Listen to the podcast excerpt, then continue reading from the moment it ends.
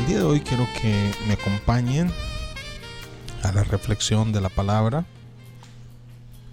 Y si tiene una Biblia, sería maravilloso que nos acompañara en el texto de la palabra del Señor.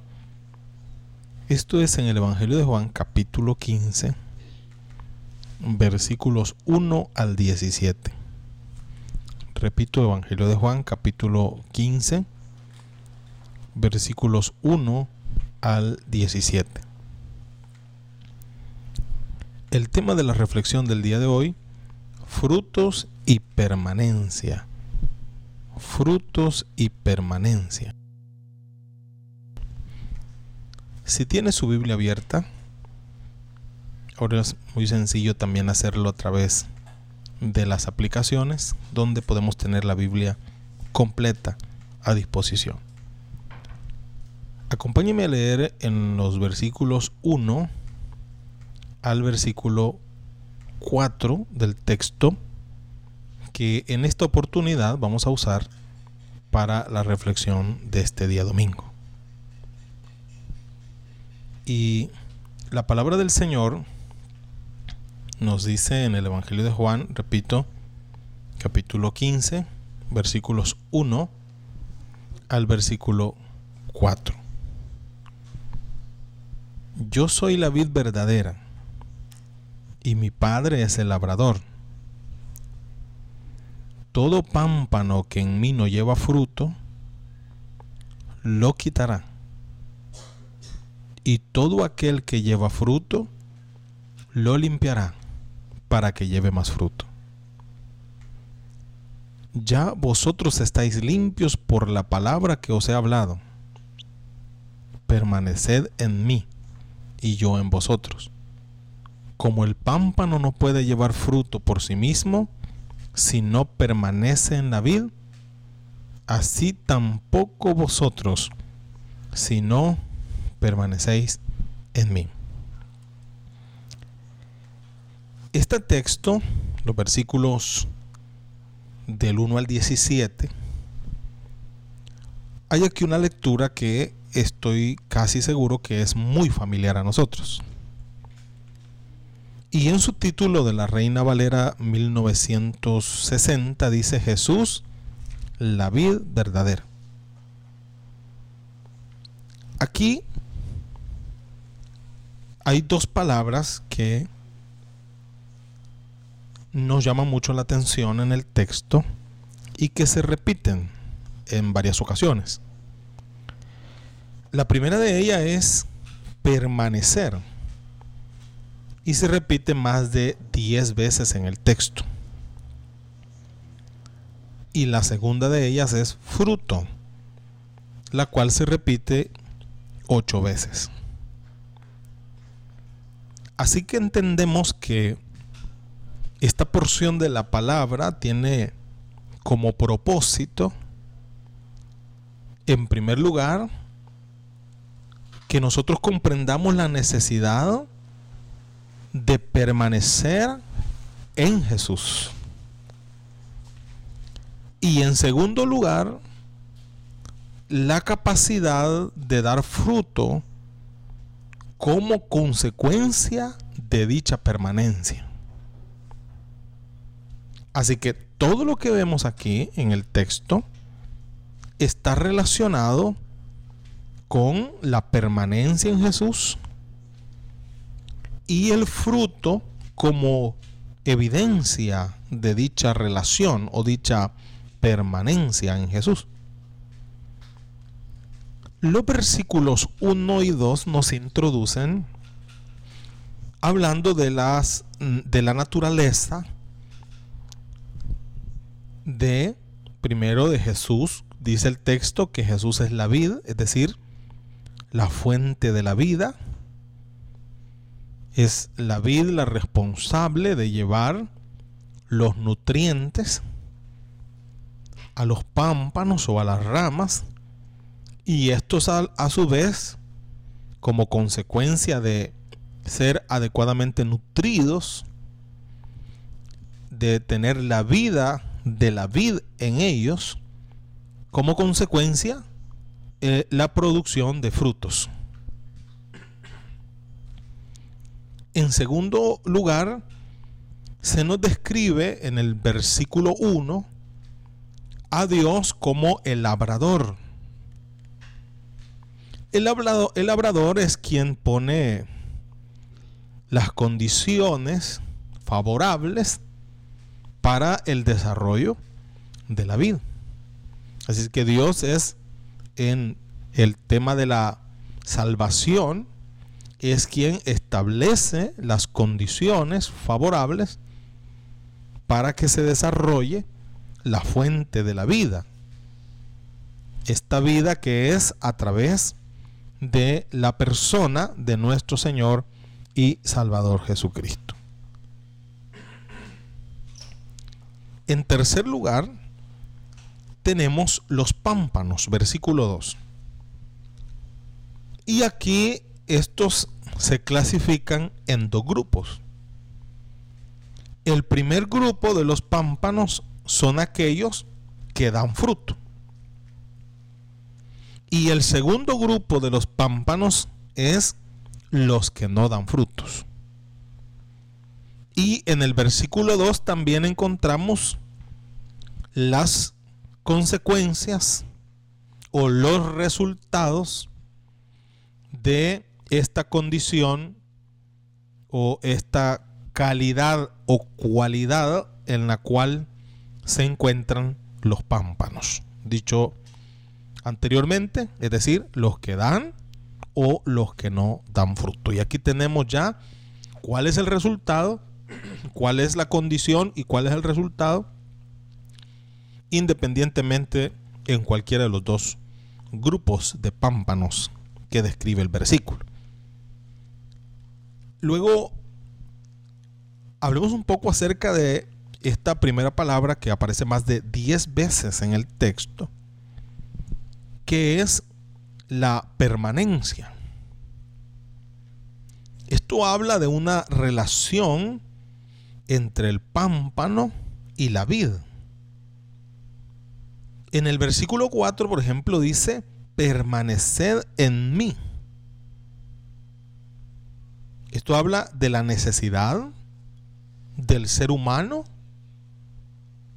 de tener una relación personal con Dios, la única que hace posible la vida y la salvación del ser humano. Por eso yo he hablado muchas veces y siempre que tengo oportunidad en un púlpito o en, un, una plataforma como esta, siempre lo estamos diciendo, que el cristianismo, y eso que queda completamente demostrado el día de hoy, el cristianismo no es una religión, el cristianismo es una relación. Porque el cristianismo real, sustentado en una relación del ser humano, personal e individual, con la única fuente de la vida. Esto es Jesucristo. Así que dice el texto, permaneced en mí. Esto como un acto voluntario. Es que la misericordia de Dios nos creó a nosotros en la libertad de poder decidir. Esto se llama el libre albedrío o la libre decisión. Es usted el que tiene que decidir esta relación. Así que dice, permaneced en mí como algo parte de la voluntad y la libre decisión suya. Y luego dice el texto, en versículo 4, y yo en vosotros. Así que cuando yo doy pie a esa relación, cuando yo acepto a Jesús como mi único y suficiente Salvador, doy pie a esa relación y entonces dice la palabra, y yo en vosotros. Hemos leído este texto de modo que comprendemos que, en primer orden, Estamos hablando de una relación personal con Dios. Luego, esta permanencia en Jesús debe de ser evidenciada con una relación en la palabra de Dios. Esto está en el versículo 7. Si permaneceses en mí y mis palabras permanecen en vosotros. Hay muchas personas que confiesan o profesan ser cristianos. Sin embargo, no tienen una buena relación con la palabra de Dios. Entiende hermano que no es posible tener una relación con Dios pasando por alto su palabra. La manera en que yo evidencio mi relación personal con Dios es a través de la observancia, el vivir, el obedecer la palabra de Dios. Es un cristiano que que se dice así cristiano, pero que no obedece el mandamiento del Señor, que no ama la palabra de Dios, que no vive la palabra de Dios, con toda propiedad podría decirlo, usted no tiene una relación personal con Dios. Porque esa permanencia en Dios, esa permanencia en Jesús, debe de estar estrechamente relacionada con la obediencia a la palabra de Dios. Y dice, y mis palabras permanecen en vosotros. Si no solo decir, bueno, yo soy cristiano porque asisto a una iglesia. Alguien en una oportunidad al ser cuestionada por su forma y estilo de vida pecaminosa y asimismo cuestionar su cristianismo, recuerdo que exaltada expresó las siguientes palabras. ¿Cómo no voy a ser cristiana yo si yo he nacido en el Evangelio. Mis padres son evangélicos desde antes que yo naciera. Y luego crecí en la iglesia, me desarrollé en la iglesia. Fui presentado, presentada en la iglesia. ¿Cómo yo no voy a ser cristiano? Eso no, no, no tiene nada que ver. Y es que el tema es tener una permanencia. Es decir, una relación personal. No es si tu mamá o tu papá o tu tío, tu esposa, tu esposo tiene una relación personal. Eso no es el tema. El tema es si usted tiene una relación personal. Porque usted puede estar en la iglesia porque usted puede cantar en una iglesia, porque usted puede servir en una iglesia, usted puede hacer muchas cosas en la liturgia, en el quehacer, en el servicio de la iglesia. Pero si usted no está obedeciendo el mandamiento del Señor y expresamente lo relacionado a la santidad y a la práctica de la vida cristiana, entonces usted no tiene una permanencia en Jesús. Avance conmigo en esto, versículo 9 permanecer en el amor de Jesús. Versículo 9. Y miren lo que dice el texto. Como el Padre me ha amado, así también yo os he amado. Comprenda esto, por favor. Está diciendo, de la misma forma que el Padre me ama a mí, o me ha amado a mí, de esa misma forma yo los he amado a ustedes. Y lo que está diciendo al final del versículo 9 es, y de la misma forma que yo los he amado, amen ustedes a los demás. Eso es lo que quiere decir el versículo 9. Permanecer en el amor de Jesús. Reitero, de la forma en que Dios le ama a Él, Él nos ha amado a nosotros. Y de la forma que Él nos ha amado a nosotros, versículo 12, debemos de amar nosotros a los demás. Otra vez, esta permanencia en el amor de Jesús es evidente en la obediencia de los mandamientos. Dice el texto, si guardareis mis mandamientos, permaneceréis en mi amor, así como yo he guardado los mandamientos de mi Padre y permanezco en su amor. Amar a Dios no es una teoría. Amar a Dios no es una melodía. Amar a Dios no es una poesía. Amar a Dios es obedecer sus mandamientos. Hay gente muy apasionada. Hay gente tiene esa capacidad de expresar cuánto le ama a Dios.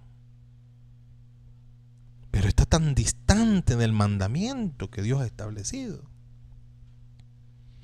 Porque, como usted sabrá, amar no son palabras, son acciones.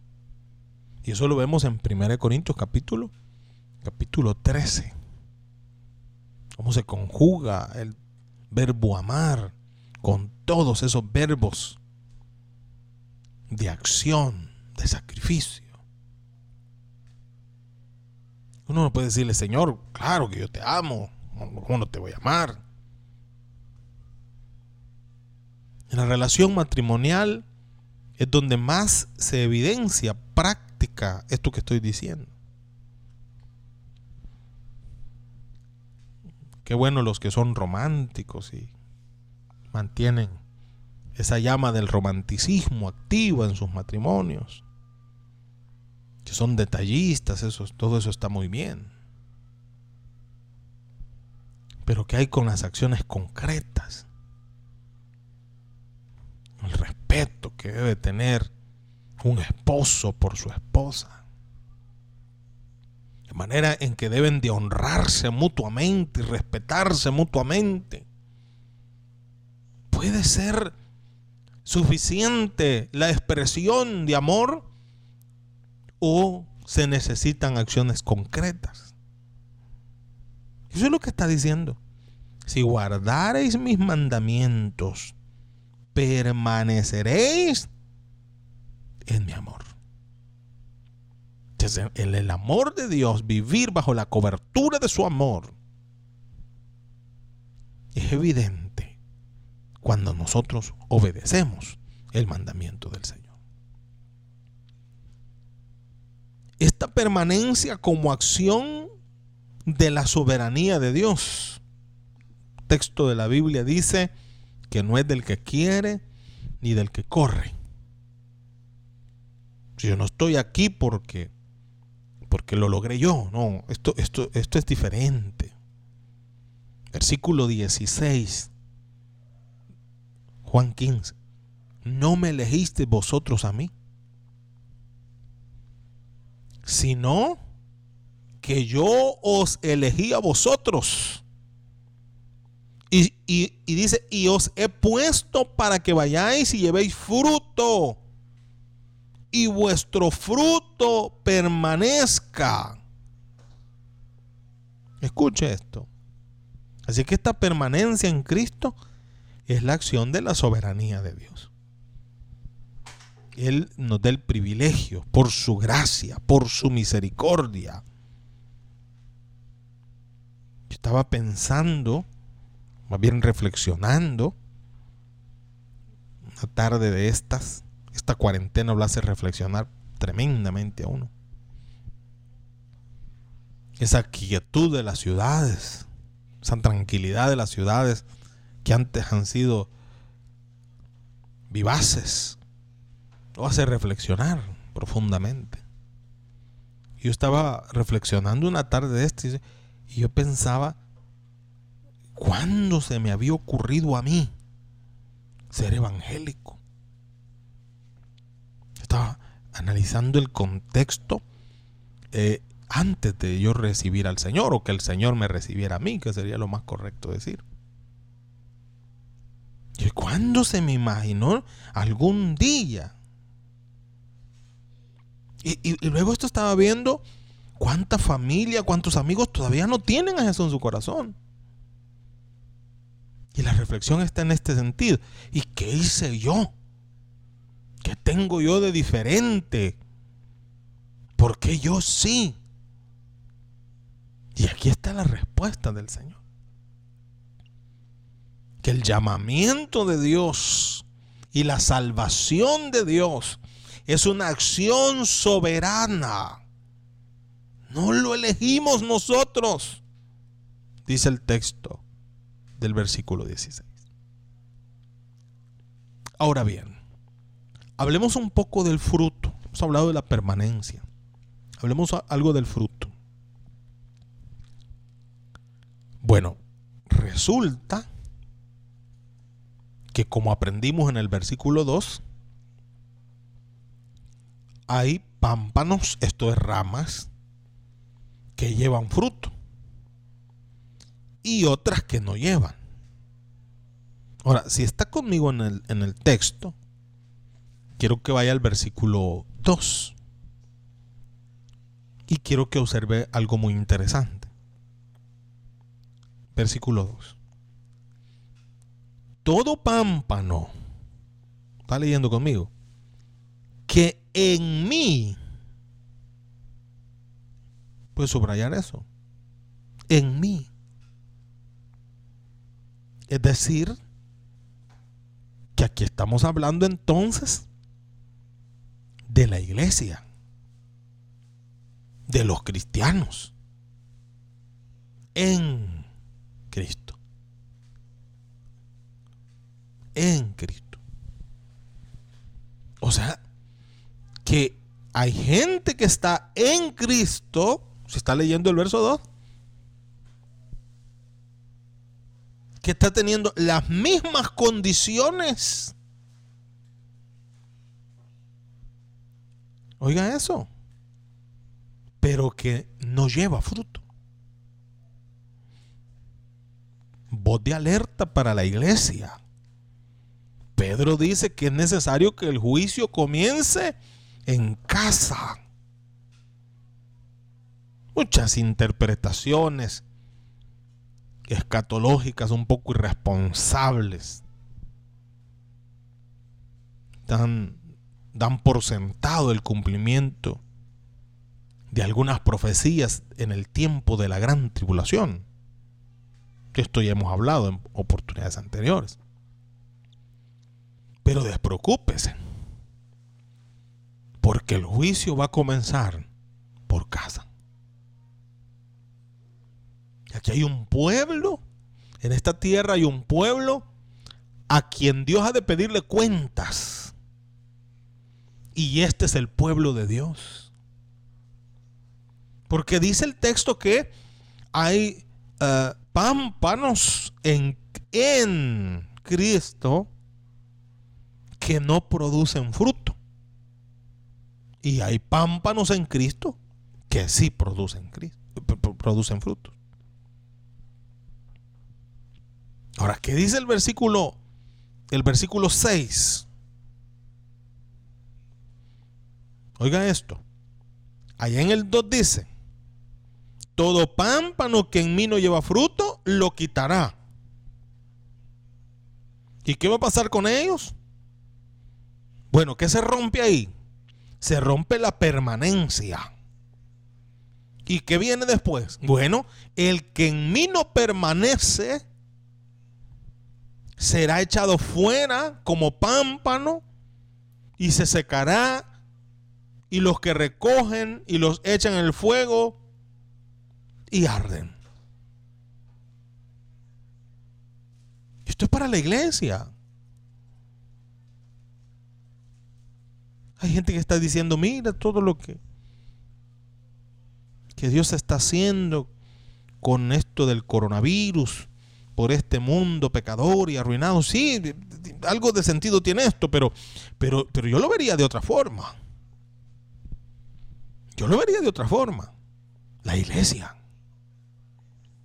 La iglesia. ¿Cómo, está? ¿Cómo estaba viviendo la iglesia antes del coronavirus? ¿Cómo estábamos viviendo, iglesia? ¿Cómo era nuestra vida? ojalá no volvamos a la normalidad. Ya le, voy a explicar qué es esto. Ojalá no volvamos a la normalidad. Porque la normalidad de la que nosotros hablamos es la pasividad, el materialismo y la carnalidad en la cual hemos vivido por los últimos años. Y de eso que llamamos normalidad es lo que Dios quiere sacarnos. Ojalá no volvamos a la normalidad, vayamos a lo que a lo concreto, a lo que Dios quiere para nosotros. Si lo que repito, lo que nos llamamos normalidad es esa vida pasiva. Los ministerios evangélicos se han determinado en construir edificios, en hacer eh, grandes potencias evangélicas. Se habla ahora del negocio del evangelio. Así que yo podría hasta pensar que esto está relacionado, lo que estamos viviendo, con la iglesia. Ya dejemos la mediocridad. Tenemos hastiado a Dios con nuestro pecado. El mundo pecador, pues si se vive en pecado. Eso es todo. Todos sabemos que vive en pecado. Y ni puede ni quiere honrar a Dios. No puede ni quiere. Pero y el, el pueblo de Dios, la gente que conoce de Dios. Pero y usted que se congrega. Pero y usted que va los domingos a la iglesia y, todavía vive en pecado sin dar frutos dignos de arrepentimiento. Esto es para nosotros, iglesia. Ojalá reflexionemos.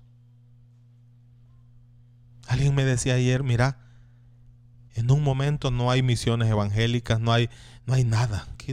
se acabó todo. ¿Qué hay? En cada hogar, en cada, en cada familia, la gente viviendo el cristianismo real como lo ha conocido o mediocre como siempre ha vivido. Eso es lo que hay. Y ahí no hay más.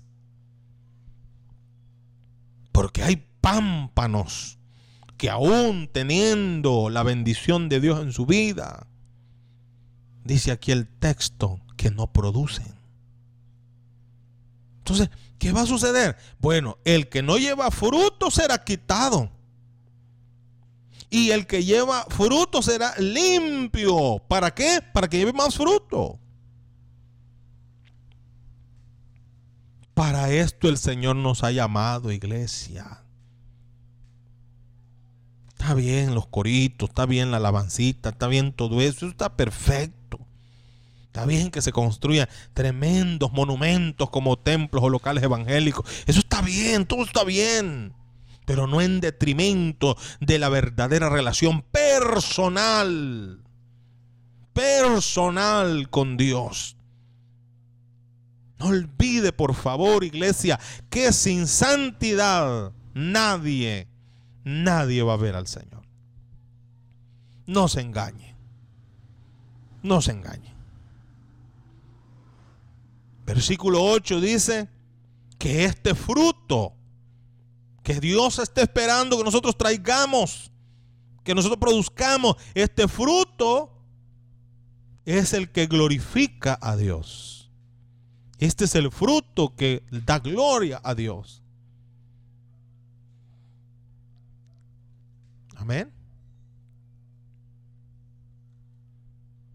Dice versículo 5, yo soy la vid y vosotros los pámpanos. El que permanece en mí y yo en él, éste lleva mucho fruto. Porque separados de mí, nada podéis hacer. mencione, muéstreme o mencióneme una cosa que pueda hacer usted sin Dios. Una sola cosa. No se puede. No se puede. De la real y genuina permanencia en Jesús dependen los frutos.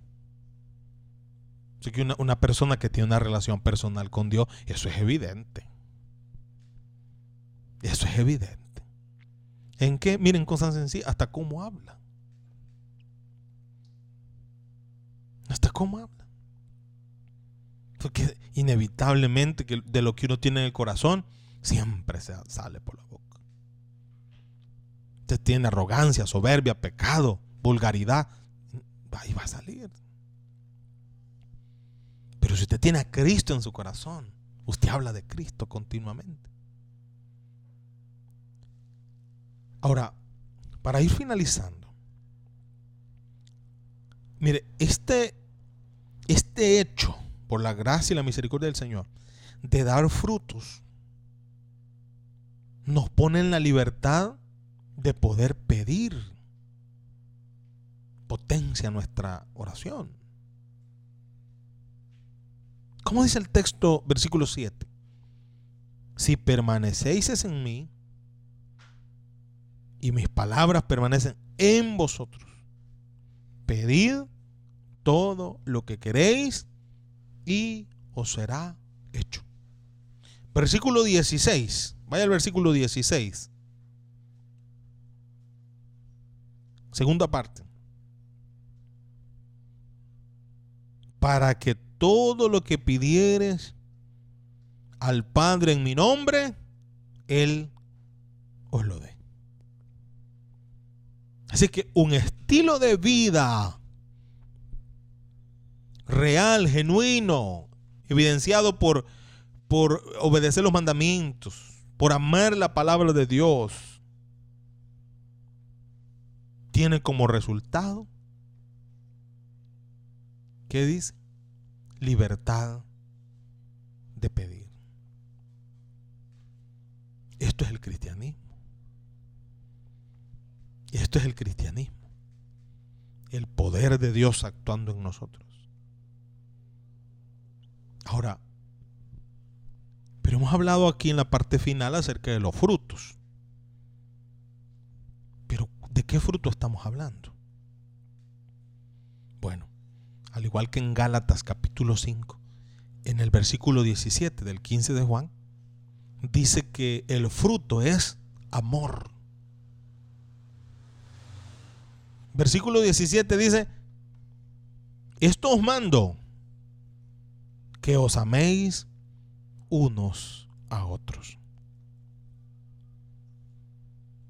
Alguien dijo una vez, y esto en detrimento de la iglesia, que el problema de la iglesia evangélica es que estaba más fraccionada que los partidos políticos. No me siento nada orgulloso en decir esto. Pero aquí los que saltan creen que son mejores que los que no saltan. ¿Sí? Los que brincan son mejores que los que no brincan. ¿Qué, es lo que nos pasó? El Señor dijo, en esto conoceréis que son, conocerán, perdón, que son mis discípulos, en que se aman. ¿Qué nos divide? si no es posible que Cristo nos una? Esto, esto es fundamental. El cristianismo es un estilo de vida, un modo diferente de vivir, una relación personal con Cristo. no es una relación congregacional. Eso es otra cosa para fines de edificación pero es mi relación personal con Dios. Yo y Dios, Dios y yo. Cómo yo vivo el mandamiento delante de Él. Y cómo yo me relaciono con las demás personas. ¿De cuáles somos nosotros? ¿Qué pámpano es usted? de los que dan fruto o de los que no dan fruto y serán quitados y echados fuera. Dios nos ha dado a nosotros el privilegio de ser llamados sus hijos, como una gracia soberana. Y lo que menos espera es que nosotros vivamos en obediencia.